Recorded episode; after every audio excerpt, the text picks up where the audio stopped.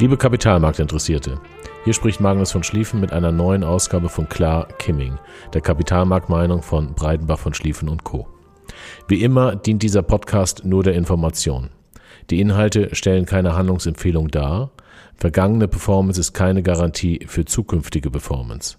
Auch die Nennung einzelner Titel stellt keine Handlungsempfehlung dar, sondern dient ausschließlich der Veranschaulichung von Informationen. Liebe Kunden und Kapitalmarktinteressierte. Heute ist der 24. Februar 2022. Es ist ein denkwürdiger Tag, den wir zum Anlass nehmen müssen und wollen, uns zu melden. Unsere Kunden sowie alle anderen Investoren wollen Hilfestellung haben, wie man mit einer solchen Situation umgeht, wie man sich dafür an den Kapitalmärkten und mit dem eigenen Depot positioniert. Wir haben nicht das Geheimrezept und auch keine Kristallkugel, dennoch haben wir Erfahrung und können dadurch etwas Unterstützung geben. Als ich kurz vor Weihnachten das Video mit dem Titel Sonne, Wind und Regen aufnahm, habe ich zum einen nicht damit gerechnet, dass die Monate Januar und Februar tatsächlich wettertechnisch vollkommen verregnet sein werden und zum anderen aber auch nicht damit gerechnet, dass wir vor einem Krieg in Europa stehen. Mit dem Titel des Videos Sonne, Wind und Regen wollte ich deutlich machen, dass es an den Kapitalmärkten wie auch im Leben nicht immer nur Sonnenschein gibt. Im Laufe des vierten Quartals 2021 wurde deutlich, dass ein sehr großer Teil der Kapitalanleger dieses vergessen hatte und nur noch blauen Himmel sahen bzw. sehen wollte. Dieses konnte auch den Vorhersagen der Banken für Aktienindexentwicklungen in 2022 entnommen werden. Keine der befragten Banken erwartete Aktienkursverluste für Ende 2022. Es sollte mit verminderter Geschwindigkeit einfach so weitergehen. Zur Mitte des Jahres werden diese Umfragen ganz sicher ganz anders aussehen. In dem Video hatte ich besonders darauf verwiesen, dass eine sehr kleine Anzahl von Aktien für die sehr positiven Entwicklungen einiger Aktienmärkte verantwortlich waren. In dem Zusammenhang hatte ich insbesondere auf den Zusammenhang zwischen der Entwicklung der Geldmenge, manche nennen es Geldschwemme, und der Entwicklung der Aktien der Technologieindustrie, der sehr hohen Aktienquoten US-amerikanischer Privathaushalte und der aus Mangel an Alternativen allgemeinen Beliebtheit von Aktien hingewiesen. Ich hatte geschlussfolgert, dass die Gefahr erheblicher Verwerfungen bei zu guter Stimmungslage besteht und unterjährige Verluste entstehen können, wovon man sich aber nicht aus der Ruhe bringen lassen sollte. Ich erinnere daran, dass in 31 der letzten 40 Jahre Aktienmärkte unterjährig mindestens 10 Prozent verloren haben und trotzdem in nur 10 dieser 40 Jahre am Ende des Jahres mit Verlust abschließen. 2022 könnte ein solches Jahr werden. Per heute Morgen ist die Bilanz für 2022, dass ein großer Teil der Aktienmärkte mehr als 10 Prozent verloren hat. Nur die Märkte in England, Hongkong, Spanien, Indien, China und Frankreich haben weniger als 10 Prozent verloren. Der russische Aktienmarkt hat dieses Jahr 40 Prozent verloren und auch über drei Jahre 18 Prozent. Eine erfolgreiche Volkswirtschaft sieht anders aus. Um den Verlauf der Ereignisse besser nachvollziehen zu können, empfehle ich das Video Sonne, Wind und Regen vom 21.12.21 nochmal anzusehen, in den Podcast Purzelbaum vom 24. Januar diesen Jahres anzuhören. Der Podcast geht insbesondere auf das Thema der Auswirkung steigender Zinsen ein. Anfang des Jahres erfolgte diesbezüglich der erste Weckruf und Wolken zogen auf. Eigentlich hatte der Weckruf bereits im Dezember erfolgt, als die US-Zentralbank Mitte Dezember gesagt hatte, dass sie das Anleiheankaufprogramm im ersten Quartal 2022 beenden und die Zinsen erhöhen wird. Mitte Dezember lag entsprechend die Erwartung der Marktteilnehmer bei drei Zinserhöhungen seitens der FED in 2022. Aktuell liegt sie sogar bei sieben Zinsschritten und dass auch die EZB die Zinsen in 2022 mindestens zweimal erhöhen wird. Das Thema Zinsen oder höhere Zinsen ist damit weitgehend verarbeitet. Während der Markt schon lange weiß, dass es Value-Fallen gibt, also Unternehmen, die preiswert bewertet scheinen, wofür es, wofür es aber auch einen Grund gibt, weil zum Beispiel das Geschäftsmodell stirbt, schien für viele neu zu sein, dass es auch Growth-Fallen gibt, Wachstumsfallen gibt, also Unternehmen, die unprofitabel und dennoch extrem hoch bewertet sind. Eine sehr lange Zeit wurde das akzeptiert. Diese Zeit scheint vorbei zu sein und das ist auch richtig so. Für viele dieser Unternehmen war die Kombination aus Geldschwemme, niedrigsten Zinsen und sehr geringen Risikoaufschlägen ein super Rückenwind. Wenn sich diese drei Faktoren dauerhaft ändern, und da reicht schon eine Trendänderung, wird der Rückenwind Gegenwind, wie wir aktuell sehen können und schon gesehen haben. Der Markt kann nur nicht differenzieren und setzt unprofitables Wachstum mit profitablem Wachstum zunächst gleich.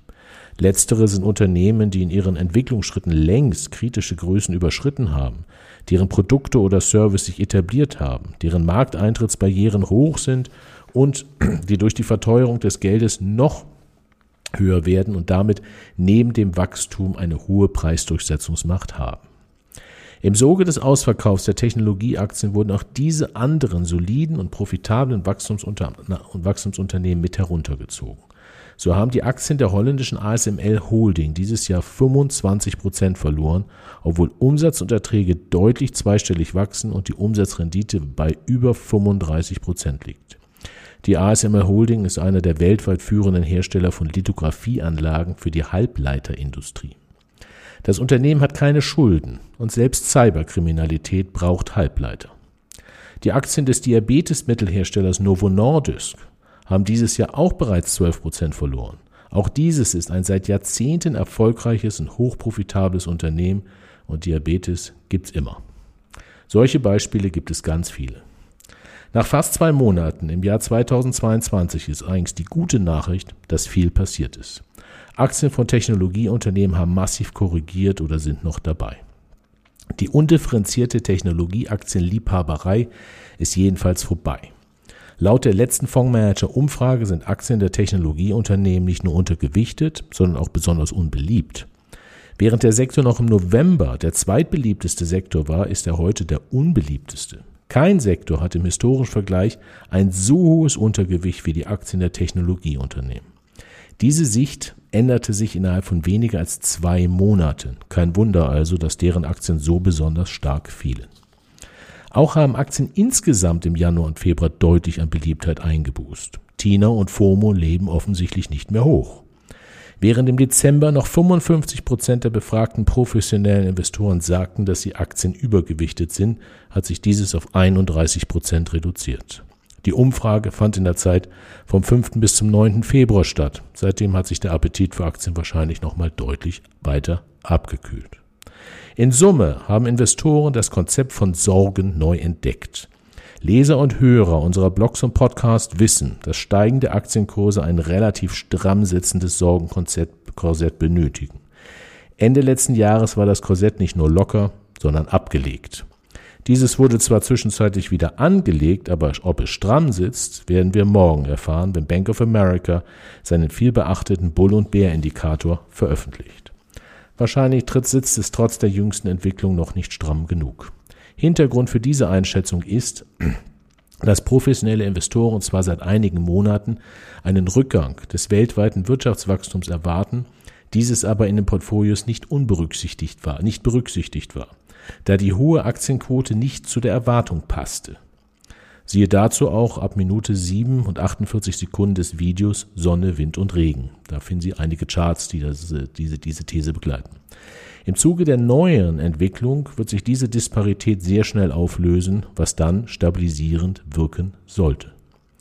Wie schon im Podcast Purzelbaum erwähnt, wird sich früher oder später die Spreu vom Weizen trennen und Aktien solider Unternehmen mit nachhaltigen Geschäftsmodellen, geringer Verschuldung und hoher Preisdurchsetzungsmacht werden wieder entdeckt werden. Die jüngsten Entwicklungen, insbesondere die Entwicklung heute, werden die Trennung von Spreu und Weizen leider allerdings verzögern. Im Podcast Purzelbaum hatten wir genannt, dass neuer und sicherlich gefährlicher der schwierige Dialog zwischen der NATO und Russland ist. Dieses ist seit spätestens heute evident. Mit dieser Evidenz wird sich aber die Zentralbankpolitik in der Tonalität ändern. Während aktuell noch sieben Zinserhöhungen in den USA und zwei in Europa akzeptiert sind, ist es in dem neuen Umfeld wahrscheinlicher, dass es weniger werden, was bedeutet, dass wir uns mit steigenden Zinsen zunächst nicht mehr auseinandersetzen müssen. Dieses haben wir fürs Erste hinter uns. Wir und ich äußern uns zu geopolitischen Lagen grundsätzlich nicht. Wir sind keine Politiker und keine Militärstrategen. Damit kennen sich andere wesentlich besser und fundierter aus. Als Volkswirt kann ich aber sagen, dass der Nachweis geliefert ist, dass Kriege der letzten hundert und mehr Jahre keinen volkswirtschaftlichen Mehrwert geboten haben. Russland hat durch die hohen Öl- und Gaspreise ein großes Geschenk erhalten. Es ist schade, dass Russland diese unerwarteten Zusatzeinnahmen nicht nutzt, um in die eigene Infrastruktur des Landes zu investieren, sowie die Bildung zu fördern und das Gesundheitssystem zu stärken. Anstelle dessen werden diese Zusatzeinnahmen verwendet, um ein anderes Land oder Teile eines anderen Landes einzunehmen, welches auch Defizite in der Infrastruktur, der Bildung und dem Gesundheitssystem hat. Volkswirtschaftlich ist das nicht schlau und wird die Abhängigkeit von Rohstoffnachfrage und Preisen nicht reduzieren. Von Cyberkriminalität wird man als Land nicht leben können und ohne Halbleiter ist auch das Geschäft schnell beendet. Zurück zum Kapitalmarkt und wie man als Investor damit umgeht. Ist heute ein Tag zum Verkaufen? Die Geschichte sagt uns, dass es keine gute Idee ist, an solchen Tagen zu verkaufen. Unter Kapitalmarktnehmern existiert die Weisheit, dass politische Börsen kurze Beine haben, also nicht lang bestehen. Die Dinge können sich schneller ändern, als man sich das vorstellen kann, und dann ist man nicht investiert und rennt irgendwann dem Markt hinterher. Ist heute also ein Tag zum Kaufen. Ich bediene mich eines Satzes aus dem Hause Rothschild, dass man immer dann kaufen muss, wenn die Kanonen am lautesten knallen. Auch wenn das ein sehr zynischer Satz ist, entspricht er der Wahrheit. Das Problem daran ist leider, dass man erst im Nachhinein weiß, wann die Kanonen am lautesten geknallt haben. Grundsätzlich ist es besser, sich nicht von der Entwicklung der Märkte treiben zu lassen, weder in die eine noch in die andere Richtung. Mit den Diskussionen und Irritationen um die Zinserhöhung, die zum Kursverfall von, äh, von allen Wachstumsaktien führte, kam das alte Thema auf, ob man nicht besser in sogenannten Value-Aktien investiert sein sollte. Value-Aktien, wie erwähnt, sind Unternehmen, die besonders preiswert bewertet scheinen. Wie bereits erwähnt, birgt gerade dieses Segment jede Menge Fallen. Wir sind keine Freunde dieses Growth oder Value, dieses Schwarz- oder Weiß-Denkens. Während Vermögensverwaltungskonzepte, die auf stark wachsende Unternehmen setzten, seit Sommer 2020 deutlich gewonnen haben, und jetzt die großen Verlierer sind, hatten reine Value-Konzepte von Sommer 2020 bis Ende 2021 keine Freude und kommen aktuell aus dem Lachen gar nicht wieder raus. Das Lachen wird denen schneller vergehen, als sie sich das vorstellen können. Denn die meisten Value-Aktien sind zyklische Unternehmen und für diese Geschäftsmodelle ist ein Krieg und die damit verbundene Wachstumsverlangsamung sehr negativ, womit solides Wachstum ein knappes Gut bleibt. Wenn einen die Emotionen überfallen und man mit den Schwankungen nicht umgehen kann, muss man, um in Märkten wie diesen zu bestehen, ein wohl ausbalanciertes Portfolio haben. Dazu gehören Aktien profitabler, überdurchschnittlich wachsender Unternehmen, die neue Absatzmärkte erschließen, wie aber auch Aktien von Unternehmen, die kaum mehr wachsen als das Bruttosozialprodukt. Beide sollten über hohe Preisdurchsetzungsmacht verfügen und wenig Schulden haben. Hat man diese Konzepte im Portfolio, vermeidet man Value-Fallen wie auch Growth-Fallen. Da Zinsen Rekordzeit gestiegen sind, sind manche Anleihen als Portfoliostabilisierer wieder interessant geworden. Auch wenn deren Realzinsen immer noch negativ sind, ist die Rendite besser als Cash. Wenn man als Investor mit unsicher, wie man als Investor mit Unsicherheiten umgeht, beschreibt übrigens das Video ab Minute 20 und 40 Sekunden. Um erfolgreich am Kapitalmarkt zu investieren, muss man Verlustphasen akzeptieren und konsequent rebalancen. Auch Aktien besonders stabiler Unternehmen fallen immer mal wieder sehr stark, was aber auch Opportunitäten bietet, diese Aktien preiswerter zu kaufen. Das gleiche gilt für solide Dividendenaktien. Von den Portfolio-Managern, die Wachstumsfonds managen, die wir in unseren Strategien nutzen, können wir hören, dass manche dieser Unternehmen so preiswert sind wie seit Jahren nicht mehr und sie wachsen. Liebe Zuhörer, die Unsicherheit wird bleiben und wir sind alle besorgt, konsterniert und fassungslos, dass nur 2500 Kilometer entfernt Krieg herrscht. Der letzte Krieg, den wir in Europa hatten, war sogar noch näher. Einige der Verantwortlichen stehen heute vor Gericht. Ich wünsche uns allen das Beste und insbesondere Frieden und seien Sie beruhigt, dass solide Unternehmen und Staaten, wie schon in der Vergangenheit, auch diese Phase überstehen werden, meistens sogar gestärkt. Ihr Magnus von Schlieffen.